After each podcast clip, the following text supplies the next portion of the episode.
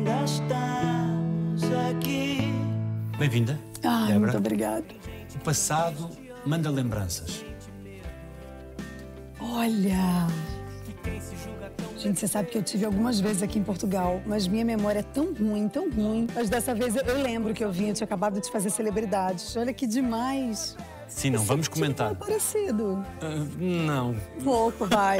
Sensacional. Não vou perguntar quem era a Débora deste tempo, mas se as pessoas que a foram conhecendo ao longo das várias fases da vida foram conhecendo Déboras diferentes. Ah, com certeza. Porque quem eu era ontem talvez já não seja a mesma de quem eu sou hoje. Eu sou uma pessoa muito intensa, muito de verdade, que fiquei famosa muito cedo. Então eu acho que eu fui adolescente na frente das câmeras. Comecei a amadurecer na frente das câmeras. Então vivi processos muito diferentes. Que é amando que se aprende. Débora Seco, 42 anos. E eu estou como eu sou no Alta Definição. Você quer usar o meu chicotinho, é? Percebeu cedo que uma só vida não chegava para viver todas as vidas que queria viver? Ah, isso eu acho que eu percebi antes dos meus cinco anos. Quando eu falava para minha mãe que eu queria atuar e ela me questionava, mas por quê? Que ideia é essa? Da onde você tirou isso? E eu sempre respondia assim, que eu queria ser muita coisa, uma vida não ia dar para ser tudo que eu queria ser. E as outras vidas que foi vivendo foram sendo melhores do que a sua em determinados momentos?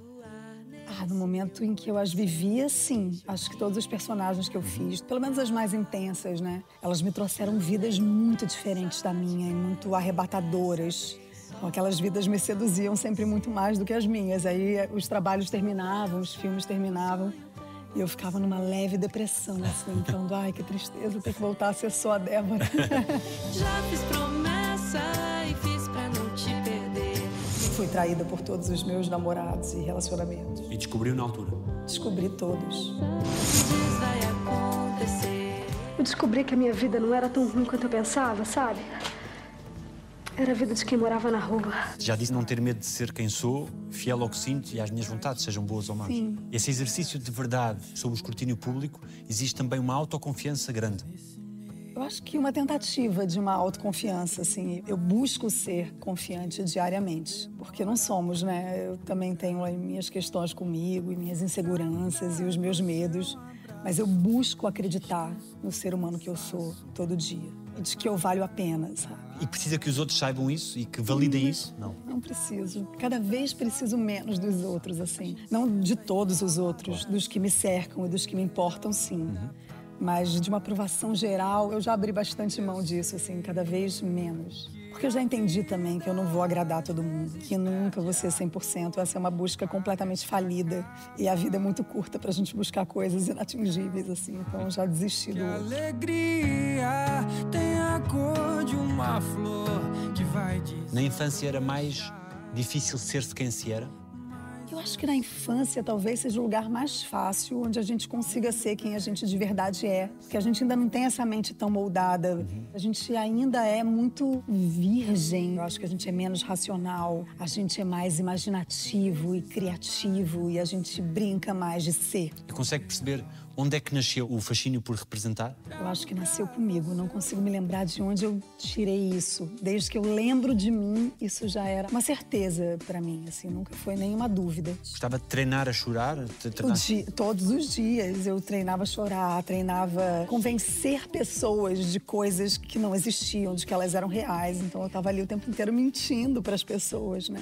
Tentando convencer ali minha mãe, meu pai, que eu era boa nisso. Com a condescendência deles, lá está ela a fazer as coisas dela. No início não, né? No início a minha mãe, eu acho que sempre mais ali junto de mim. Meu pai achava que isso era um completo absurdo, mas eles achavam, eu acho, que eu era um pouco louca.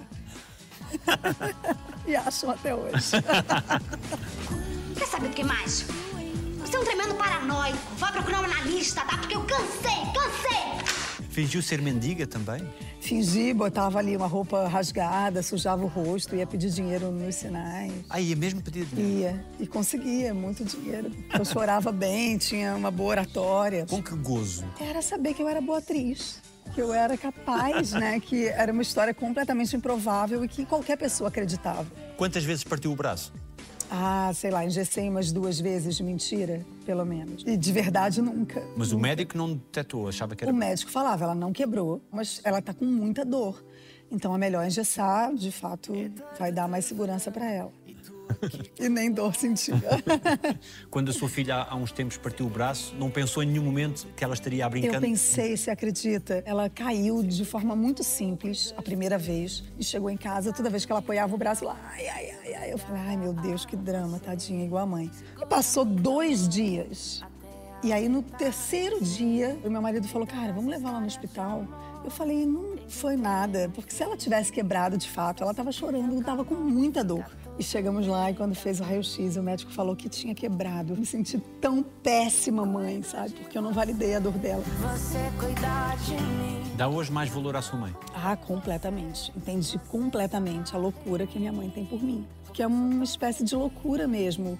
O filho nasce é uma coisa que eu não sei explicar em palavras, assim, o amor que eu sinto pela minha filha, a vontade que eu tenho de ser um exemplo para ela e de ser amor para ela. Eu sou completamente louca nela, minha vida perdeu completamente sentido e só faz sentido por conta dela.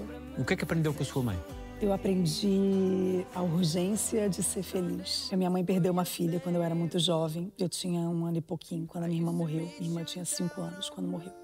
E a minha mãe me criou para eu ser feliz, sabe? Como se eu pudesse ir embora a qualquer momento. Então, para mim sempre tudo podia. Não importava se era errado ou certo, me importava se ia me fazer feliz. De que forma é que a sua educação foi condicionada por essa tragédia? Uma outra proteção, hum, acho que uma tentativa minha de não fazer com que os meus pais sofressem mais, então eu estava ali tentando suprir todas as dores deles, como se fosse um remédio para eles, mas ao mesmo tempo também a minha mãe ali me ensinando a urgência da vida, né? Que é algo que talvez as pessoas não tenham grande consciência da nossa finitude e do quão rápido isso tudo é e do quão inexplicável também isso tudo é e do quanto a gente precisa ser menos racional e mais emocional. E como é que essa perda acompanhou o seu crescimento? Foi-lhe contado? Esse peso existia na. Eu acho que esse peso existia. Nunca foi muito verbalizado, mas ele existia para mim. Quando eu comecei a fazer análise, eu entendi que ele existia muito. Todos os caminhos que eu decidi na vida, quando eu buscava os porquês, estavam relacionados a essa perda. A esse papel que eu assumi também de ser um não sofrimento para os meus de pais, alegria. sabe? De ser um foco de alegria. E também acho que o contato com o fim, ele faz com que a gente seja diferente. Depois de anos, eu fiz um filme onde eu fazia uma paciente de HIV terminal e eu fui fazer um laboratório com crianças terminais de câncer. E ali eu acho que eu me reconectei com isso, assim. E voltei a viver de forma mais urgente também. Com mais consciência do fim, sabe? Uma das crianças, um menino, falou para mim: Você tá triste, tia, porque eu vou morrer? Eu falei: Eu tô. Ele falou: Não fica, não, você pode morrer antes de mim. A gente vai morrer, todo mundo. Talvez eu saiba que eu vou morrer e eu esteja fazendo a minha vida mais consciente de que eu preciso ser feliz e você não. O que é que importa na vida? Ser feliz, né? Só.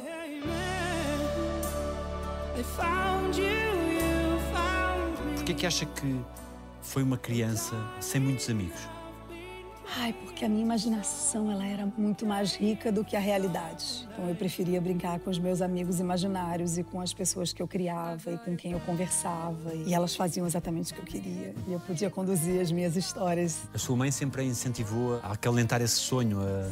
Sim, a minha mãe sempre incentivou, acho que não só a mim, mas os meus irmãos também, a que a gente fosse feliz fazendo o que a gente quisesse fazer. Ela sempre foi uma mãe realizadora de sonhos, assim. Ela estava lá para nos ouvir, sabe? Ela sempre validou muito tudo que eu falei. O que eu falava para ela era importante, fazia sentido e ela ia lutar por isso junto comigo. Minha mãe sempre foi minha melhor amiga. algum bom conselho que se lembre que ela lhe tenha dado? Ah, ela me deu todos os meus bons conselhos da vida, assim. Mas talvez o que mais me tenha me marcado foi: seja uma mulher independente. Conquiste as suas coisas para que você não precise fazer nada por ninguém, nem para ninguém. Agora eu quero ir pra me reconhecer de volta. Tenho aqui um jogo para nós, recuperando a Débora da infância e não só. A câmara vai, vai fazer um close na, na Débora e eu vou pedir uma série de emoções. Ai, meu Deus. Triste,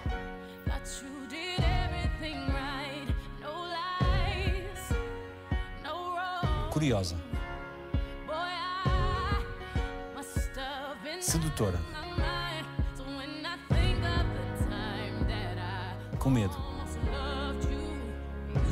feliz, sexy. Sexy é o meu pior. Todo mundo me acha muito sexy, mas eu sou falida nessa tentativa. Eu sempre me acho meio sem jeito.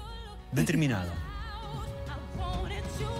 Foi com esse olhar determinado que ligou para a Globo, ligou para a Manchete, ligou para quem houvesse para ligar.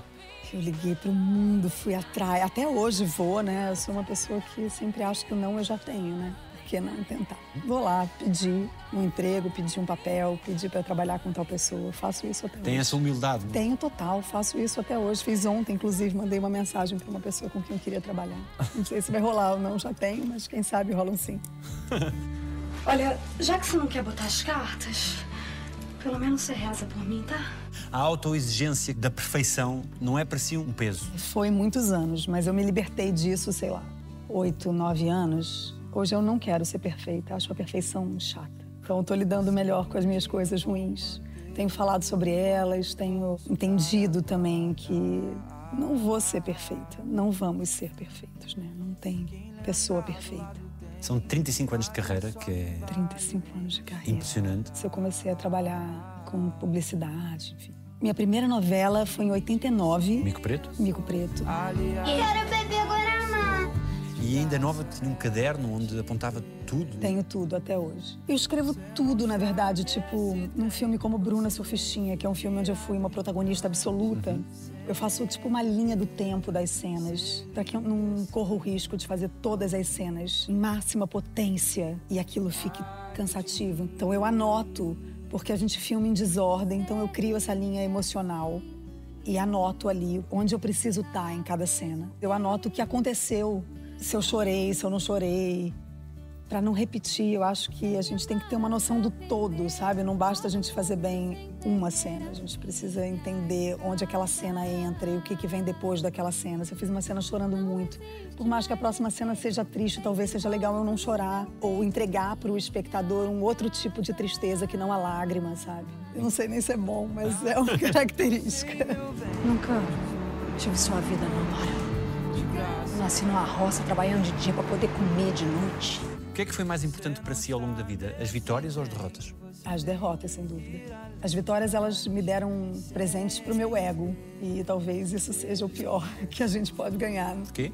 Porque o ego talvez maquia um pouco quem a gente é de verdade, sabe? O que a gente quer de verdade. O que a gente precisa de verdade. Passamos a acreditar nessa mentira. Nessa mentira e a gente passa a querer mais, sempre mais. E é um bichinho que não tem fim, né? Você pode alimentar ele o quanto for, que ele vai estar ali querendo mais. E acho que a nossa verdade ela é muito mais simples assim.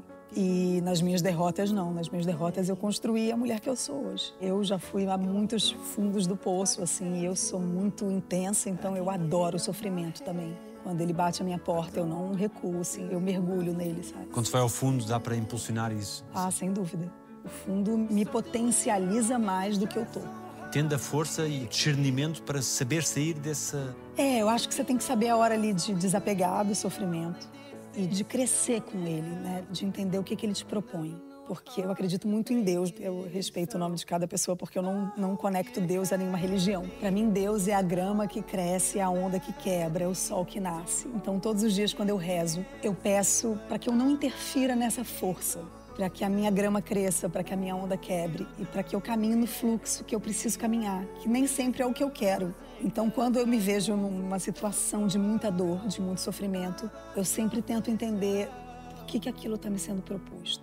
O que, que daquilo eu preciso aprender? O que, que mim precisa mudar? E é muito claro para mim, todas as minhas dores, as lições vinham gritando em neon, sabe? É isso aqui que você precisa trabalhar. E quando eu consigo acessar esse lugar de mudança e de crescimento, eu saio daquilo ali agradecendo sempre.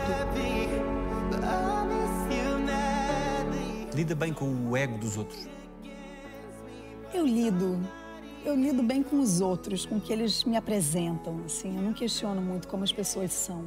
Eu gosto delas como elas são, apesar de nem sempre concordar com elas e nem sempre escolher as escolhas delas, assim. Mas eu Eu lido bem com o diferente, eu lido bem com a verdade do outro. Se o outro se apresenta para mim de verdade, eu vou amar todos os defeitos que ele tem, sabe? Porque eu gosto de pessoas inteiras, não gosto de pessoas que se apresentam pela metade.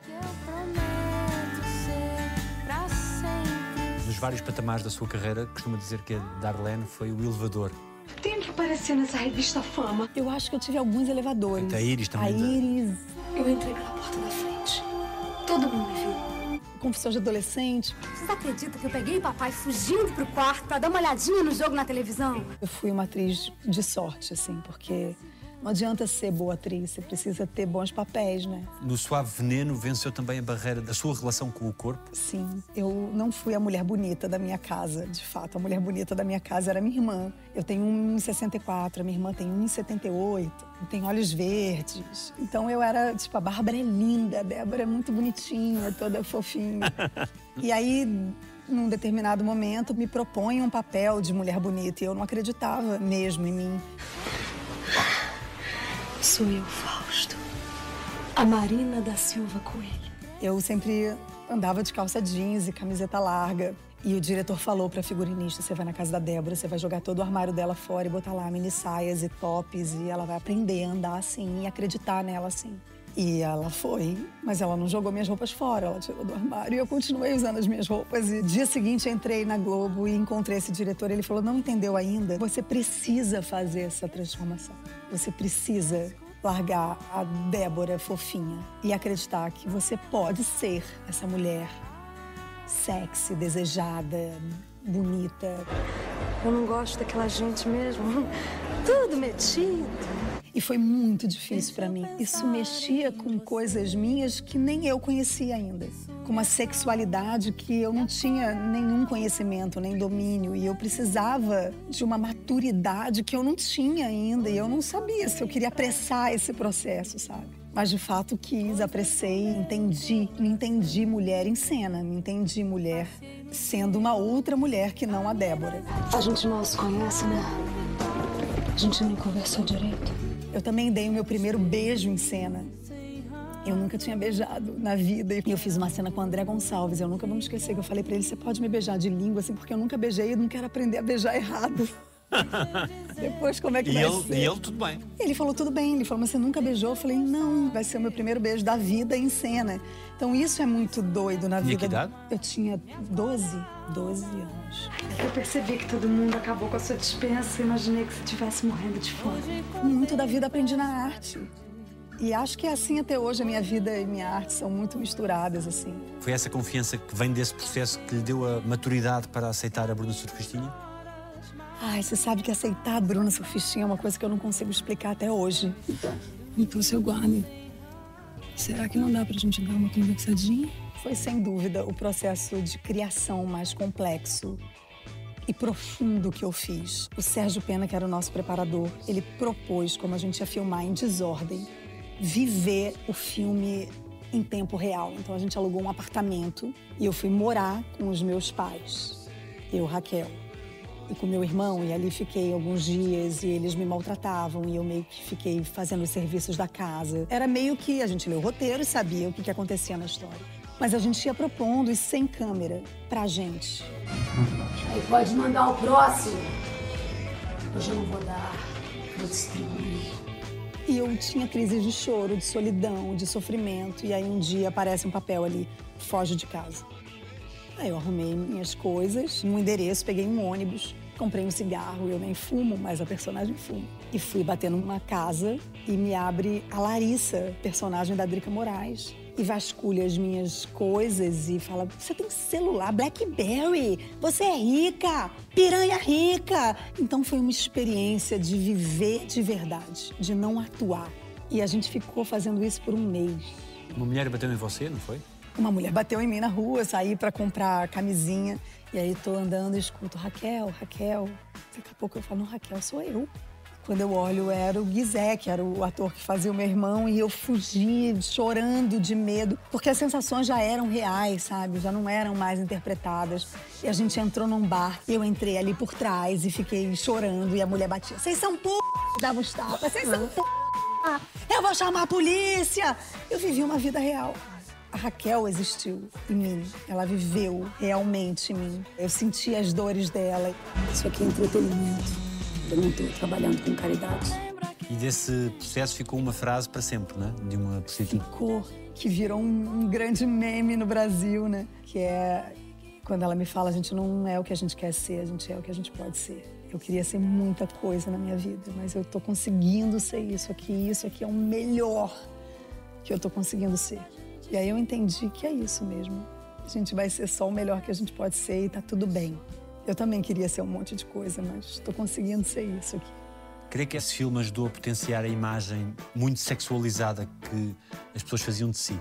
Eu acho que sim, eu acho que as pessoas acreditam muito naquela personagem. Que bom, mas não, não me assusta, assim, porque tem pessoas que olham para mim entendem esse meu lado sexual e sensual, que eu não acho que ele exista tanto quanto as pessoas acreditam, mas eu também não luto para desmistificar isso. E falar, nossa, que legal, olha que demais. E outras falam, nossa, que, ai, demais, né? Não precisava tanto.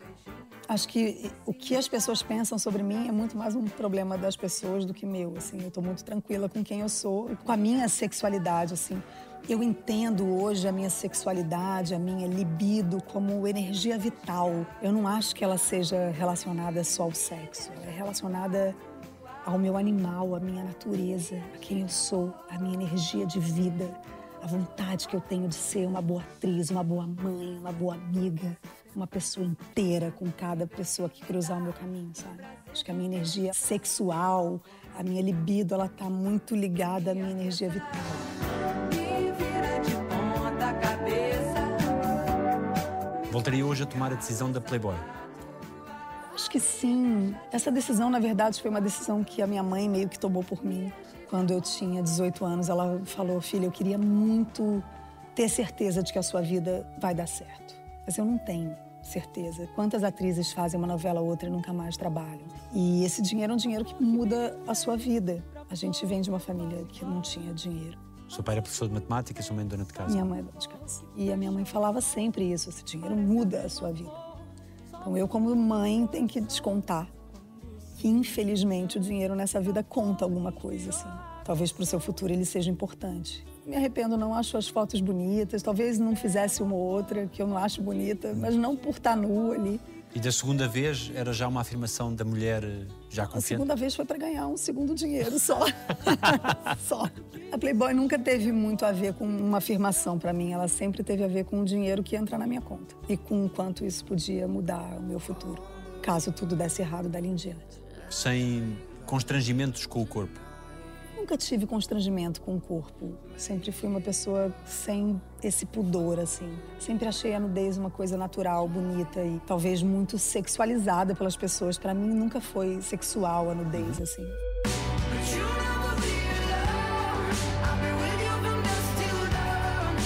A primeira cena de nudez que eu fiz para mim foi muito difícil. Foi antes da Playboy. O Daniel, o filho, foi no camarim e falou: já vai sem calcinha. E eu fiquei petrificada. Conseguia me mexer, eu não conseguia falar o texto, eu não conseguia nada. Eu só conseguia pensar: meu Deus, eu tô nua, meu Deus, eu tô nua, meu Deus, eu tô nua. Eu tô sem calcinha, eu tô me vendo sem calcinha. tô- Foi um pavor. E ele tirou todas as pessoas do estúdio, ficou só ele e o câmera. Foi super cuidadoso, mas pra mim foi apavorante. Depois daquele dia, eu fiquei pensando sobre aquilo, assim, poder que um tabu ou algo decidido por alguém tem o poder de me prejudicar tanto artisticamente, profissionalmente, pessoalmente. Alguém disse que isso era proibido, que isso era feio, que isso era sexual. E ninguém encostou em mim, tá tudo bem. Eu não mudei também a vida de ninguém que me viu nua. Não é nada tão impactante assim quanto fazem com que a gente creia que é. E desde então isso foi ficando menos importante pra mim, assim. O que é que foi mais difícil na sua afirmação enquanto atriz? Eu acho que as pessoas são um pouco preconceituosas, assim, com atrizes de televisão, com atrizes mais populares. E eu sempre fui uma atriz que quis ser popular. Eu acho que o trabalho do ator é chegar no povo e no máximo de pessoas que eu puder chegar. Acho que talvez essa tenha sido a maior dificuldade, tentar quebrar alguns preconceitos e conseguir chegar em pessoas, em profissionais que talvez não escolhessem trabalhar comigo por conta disso. Mas eu sou uma pessoa sem preconceitos. Então eu não aceito que me coloquem em caixas, sabe? Eu acho que eu posso ser tudo que eu quiser ser. Um papel não me representa, uma decisão não me representa, um erro não me representa. Eu sou muito mais do que um momento. Eu sou feita de muitos momentos. Você nasceu para ser modelo, nasceu para ser uma celebridade, uma estrela. Quando é que a crítica dói mais? Quando é injusta? Ela dói em mim somente quando eu concordo com ela. Eu só acho que a minha maior autocrítica. Então, quando alguém critica algo que eu concordo, que eu também critico, me dói. Eu falo, ai, cara, é, ele tem toda a razão. Falei pela Ai, meu Deus. Ai, meu Deus, que vergonha. Vim do Brasil para falar um palavrão. Mas eu sempre penso que droga. Realmente, ele tem toda a razão. A crítica que dói na gente é a nossa. Se eu virar para você e falar, nossa, Daniel, como você é baixo, você vai rir, porque você sabe que não é. Quando eu falo sobre você, algo que você sabe sobre você, você se dói. Porque a dor é sua, da sua opinião sobre você, não da minha. Você reconhece esse brinco aqui? Hã? Isso foi minha forma de pagamento. Tenho mais um jogo. Este é com os nomes de algumas novelas que fez. Como é que estão os seus laços de família? Ai, estão bem, bem atados. Você não vai dar um beijinho na sua titia? Qual é o sabor de suave veneno? É um sabor gostoso, viu? Por que, que é gostoso, eu não sei, mas que é gostoso é. Vou ficar rica. Vou casar com um homem rico. O que é que de mais louco fez o seu insensato coração? Ah, muitas loucuras. O meu insensato coração é doido esse aí. Falar de trabalho pela manhã, sugar, não, não, não. Melhor coisa de ser celebridade? Eu acho que é poder viver do que eu amo. Eu posso dar entrevista. É pra onde? Cadê outra boa roupa? Já deu um beijo de vampiro? Eu dou vários.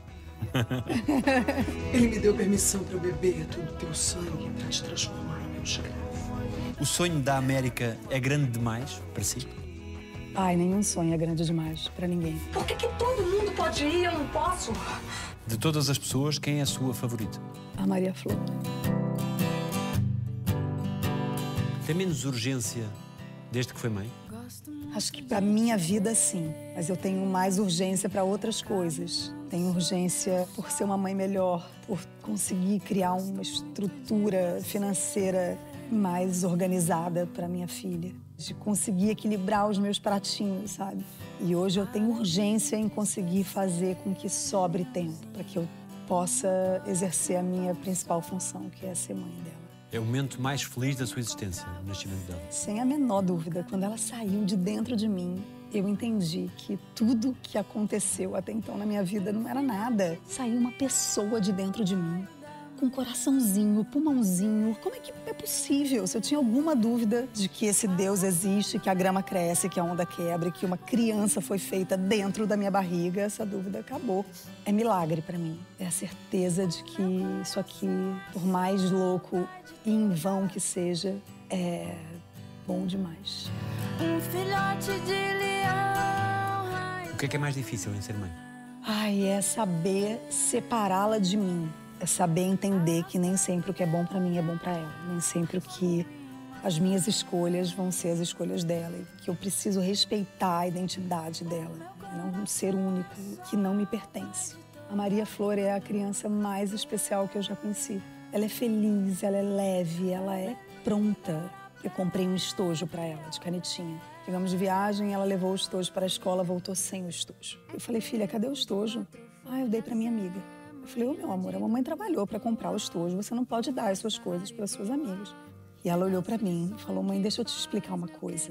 As pessoas são muito mais importantes do que as coisas. Para mim é muito mais legal guardar o sorriso da minha amiga recebendo o estojo do que guardar um estojo no armário. Ela tinha quatro anos. Todas as vezes que eu falei para ela, filha, você é a mais linda do mundo, ela me respondeu na mesma hora: para de comparar, mãe, todo mundo é lindo, cada um de um jeito.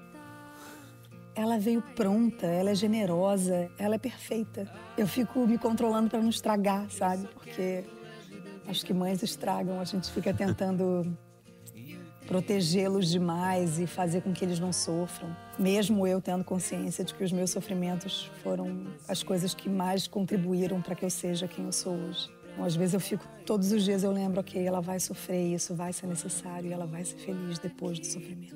O que é que ela já lhe disse de mais inesquecível? Ah, ela me diz todo dia que eu sou a melhor mãe. Toda hora eu falo, ah, a mamãe não sabe tudo, a mamãe não, às vezes erra, a mamãe. Ela fala, você nunca erra pra mim.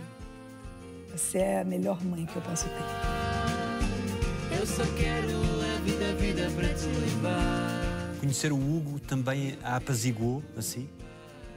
O Hugo, ele foi uma coisa louca na minha vida, assim, porque ele foi a primeira pessoa com quem eu pude ser eu de verdade. E com quem eu escolhi ser eu de verdade, assim. O Hugo conhece mais de mim do que eu mesma, talvez. Pro Hugo, eu não tenho uma meia vírgula de mentira, de omissão. Ele sabe tudo sobre mim. E isso é tão libertador, isso é tão potente, porque tudo que ele me traz de afeto depois disso, talvez seja o afeto mais forte que eu tenha sentido, porque ele é um afeto para a Débora de verdade. Esse afeto talvez nunca tivesse acontecido, porque também eu nunca tenha permitido que ninguém me conhecesse assim.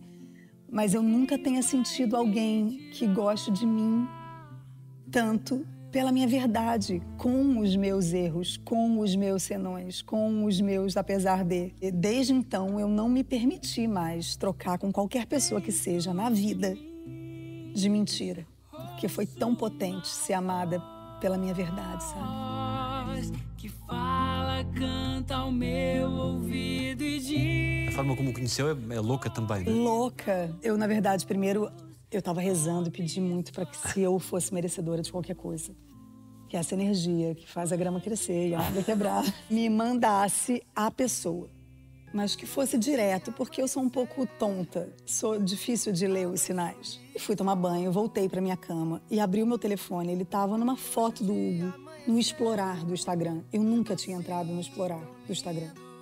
Eu falei, não é por acaso. E na mesma hora fui stalkear para falar por que, que ele tá aqui, será que ele conhece alguém que eu conheço e tal. E cheguei numa grande amiga, fui dormir com a certeza de que ele ia ser um meu marido e pai dos meus filhos. Acordo e a primeira pessoa que eu encontro no dia seguinte, essa amiga. E aí tive mais certeza ainda. E falei, Fernanda, quem é meu marido e pai dos meus filhos? E mostrei a foto. Ela, ah, o Hugo. Até que vocês combinam, vocês vão cantar desafinado. O Hugo é uma pessoa muito boa. E aí o meu personal que estava comigo, o Rafael, falou assim, não sabe como conquistar o Hugo? Eu falei, não, ele segue ele, curte todas as fotos que ele vai ver. De noite o Hugo me mandou uma mensagem, depois que viu que eu estava seguindo, que eu curti todas as fotos, falando, coincidência, a Fernanda fala muito de você. E eu respondi diretamente, coincidência não, você vai ser o meu marido e pai dos meus filhos. e cá estamos nós. E combinaram o encontrar-se nesse dia. ele falou, se eu vou ser seu marido, se eu quero te conhecer, você mora sozinho? Achou que eu morava com os meus pais.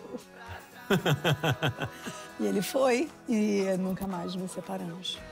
E você arranjou logo o armário para ele pôr. Nessa noite eu falei, aqui é seu armário, pode trazer suas roupas. Ele, claro que não acreditou, achou que eu fazia isso cada noite com uma pessoa diferente. Eu sei. E é o amor que a faz não acreditar em relações de exclusividade? Não é que eu não acredite em relações de exclusividade ou sem exclusividade. Eu acho que isso é pequeno. Eu acho que a gente tem que acreditar em relações sinceras, de amizade em primeiro lugar, de parceria, sabe? Porque a mulher que eu era oito anos atrás, eu não sou hoje.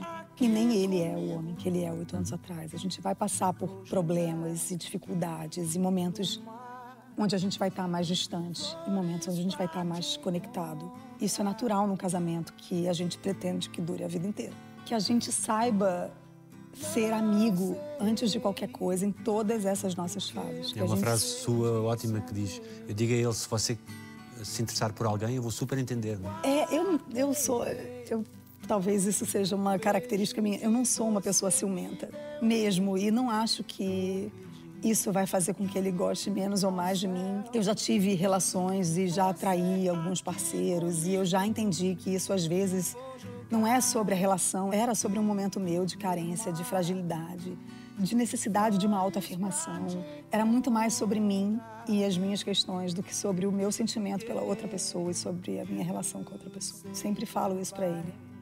Que ele é um menino que eu conheci muito jovem, ele tinha 23 anos, eu nem quero que ele abra mão de tudo da vida dele, assim. Acho que a vida ela tem tantas possibilidades e tantos momentos para serem vividos que eu não quero impedi-lo de viver, eu não quero ser um empecilho para nada. Eu quero ser alguém que soma e só soma e só faz bem. E eu sou apaixonada por ele, eu quero que ele seja muito feliz, eu quero que ele viva tudo que ele tem direito de viver. E eu vou estar aqui com ele em tudo que ele viver, assim. Se eu estiver junto dele, nada me importa.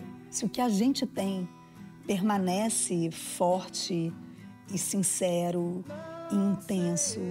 E se a gente continua se admirando, se querendo, se precisando e se escolhendo, isso é tão maior do que todo o resto, assim, para mim. Me avisa só se estiver a apaixonar para eu ter tempo. não é? Isso, né? Nem só apaixonado, apaixonado talvez ele fique mais vezes, mas se ele estiver indo embora. Quando você sentir que você pode estar indo embora de mim, me avisa para eu te trazer de volta. Porque é isso, a vida ela é tanto, a gente vai conhecer tantas pessoas interessantes. E ninguém é de ninguém. caminho. Ninguém é de ninguém, nem a minha filha é minha. É muita pretensão de nós humanos queremos ter a outra pessoa pra gente. Isso é uma coisa que é louca pra mim assim. Quanto mais eu sou livre, mais eu te pertenço. Se você quer me prender, eu não vou ser sua. Mas se você assina pela minha liberdade, eu vou voltar. Isso sou eu. E numa relação que não cabe mentiras, também não cabe combinados tão duros, sabe? Acho que os combinados eles vão sendo refeitos diariamente, a cada nova conexão e momento que a gente vive. assim. Sem ciúme, Nenhum. Eu tenho muita certeza do que a gente tem. se eu olhar para uma outra mulher, se interessar por outra mulher, a Débora não sente. Nenhum ciúme.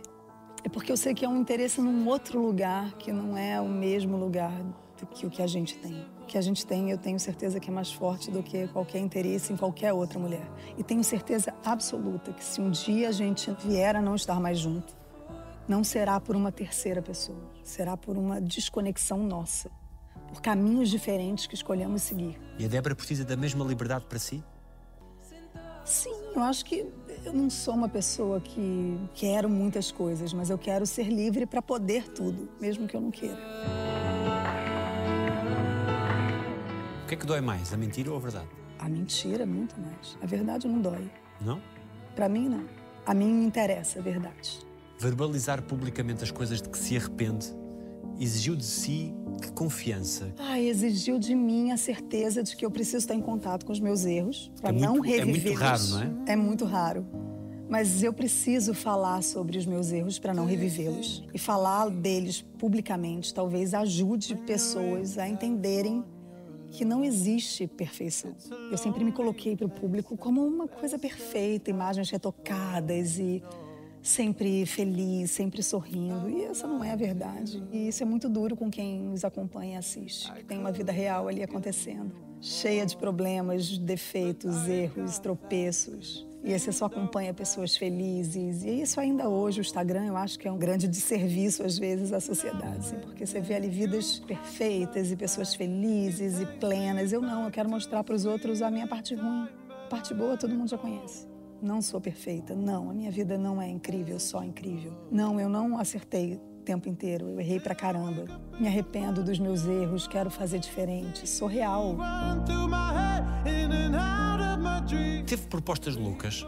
Tive já, tipo, 10 milhões de reais por um por algumas noites com você. Proposta direta. Direta. Mas nunca vai acontecer. Eu fiquei incomodada um pouco, porque eu não tô à venda, né? E alguém pensar nessa possibilidade me ofende um pouco, assim. Eu sou uma pessoa tão de verdade e tão fiel ao que eu sinto e tão intensa com o que eu sinto, assim. O que é que acha que os meninos que lhe deram fora no colégio hoje pensarão? Ai, não sei se todos eles, mas alguns vão achar que, né, que perderam uma oportunidade. Nunca mais levou foras? Ah, eu tô meio desaquecida do mercado. Sim, agora Mas nos últimos acho que oito anos. não, acho que não. Porque não aceitam não, né? Eu não aceito não, eu vou atrás. Não, mas eu já tive alguns nãos, né? Não tive só sims. Fui traída por todos os meus namorados e relacionamentos. E descobriu na altura. Descobri todos. Homens não são bons de trair. Talvez porque eu seja uma pessoa pública e as coisas chegam a mim de forma muito mais fácil. Eu tenho jornalistas fofoqueiros que trabalham e me ligam e falam, cara, você não vai acreditar no que chegou aqui, enfim. E contavam para você? Tudo. Tenho prints de conversas de todas as pessoas que me traem. Por exemplo, porque pessoas traíam mal traído. Entrava no meu carro de manhã, pegava um- uma nota que estava ali, eu odeio lixo, John Tex, quatro da manhã, preservativo. Ok. Homens fazendo o que sabem de melhor. Homens não são bons de enganar. A mulher é mais refinada, Ah, sem dúvida. sem dúvida. não deixa ponta solta. Nunca. Sempre que traí, nunca fui descoberta. Nunca? Não, acho que descobriram quando eu contei, talvez. Sério? Sério. Eu me preocupava, né, pelo menos minimamente, de não expor a, a- relação a- às pessoas, enfim.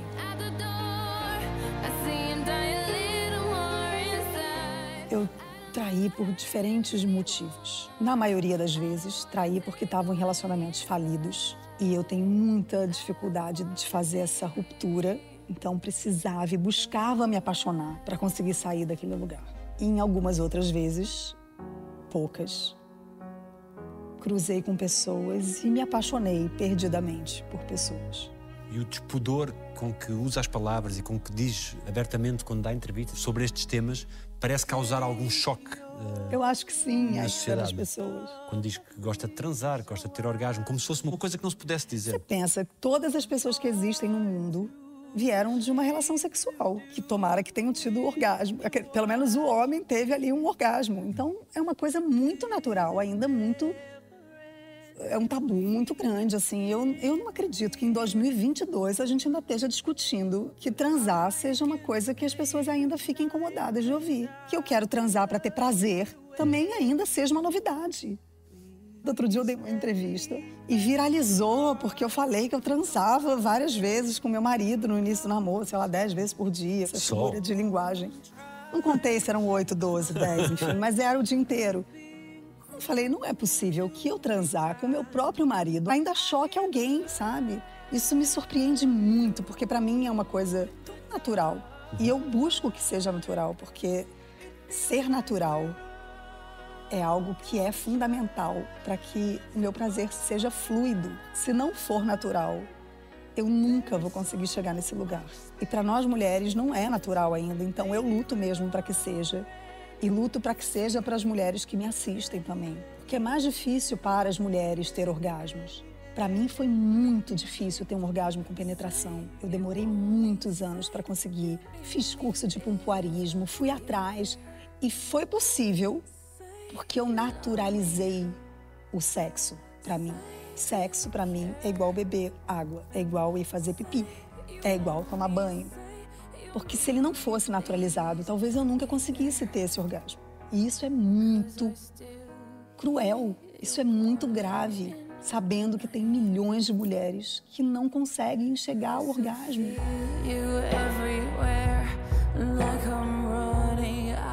Outro dia no Brasil eu vi uma pesquisa, uma revista, elas iam com a imagem de uma vulva e perguntavam para o homem onde era o clitóris. 90% errou. Isso é muito grave que vocês, homens, não saibam onde é o clitóris. A gente precisa que vocês saibam, porque a gente depende do clitóris. Então, assim, falar sobre isso é necessário, que as, as mulheres precisam falar sobre isso. E tem tantas que não falam. E toda vez que eu falo, eu recebo uma chuva de mensagens de mulheres me agradecendo, perguntando coisas, querendo saber querendo minimamente fazer com que aquele momento não seja somente o de serviço ao prazer do parceiro. sabe?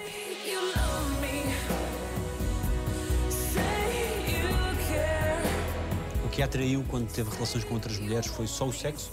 Eu acho que a curiosidade e o interesse pela pessoa. Eu não me interesso pelo sexo. Eu me interesso pela pessoa. O sexo ele é uma consequência dessa troca, sabe? Eu quero me apaixonar por você. E depois de estar apaixonada por você, eu vou querer transar com você. Eu vou querer que você me dê prazer e que eu vou querer te dar prazer. E são prazeres diferentes, sensações o diferentes. orgasmo é igual, mas o- a conexão é diferente, né? Para mim, a conexão homem-mulher, ela tem uma energia. A conexão mulher com mulher tem uma outra energia. Já transou em cenário de novela? Já, atrás do cenário. É que eu nasci na televisão, né? Trabalhei muito. Quase não ia para casa. Ninguém ouviu. Não, essa altura já estava vazio. Já tinha todo mundo ido embora. Em relação às coisas que já confessou e que já falámos aqui, acha que a sociedade tem dificuldade em confrontar-se com as suas próprias questões? Quando... Com certeza. Eu, sabe o que eu vejo? Uma sociedade. Toda vez que eu dou uma entrevista ou que isso polemiza de algum lugar, eu vejo uma sociedade que faz tudo que eu faço, apontando o dedo para mim por fazer algo que eles fazem também. É uma hipocrisia assim que reina, sabe? O que não é falado, o que não é mostrado, pode. Feio é falar, não é fazer. Para mim não, para mim feio foi fazer mesmo. Foi trair, foi errar, foi magoar pessoas. Falar não muda nada, né? E essa é a maior conquista da sua vida? Não dever nada a ninguém, poder ser honesta consigo? Ai, sim, sem a menor dúvida. É uma leveza, assim, você ser honesto, sabe? Ser inteiro.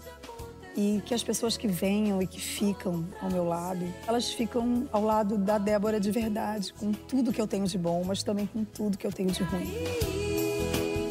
Será que você volta? O que é que precisaria para ser ainda mais feliz?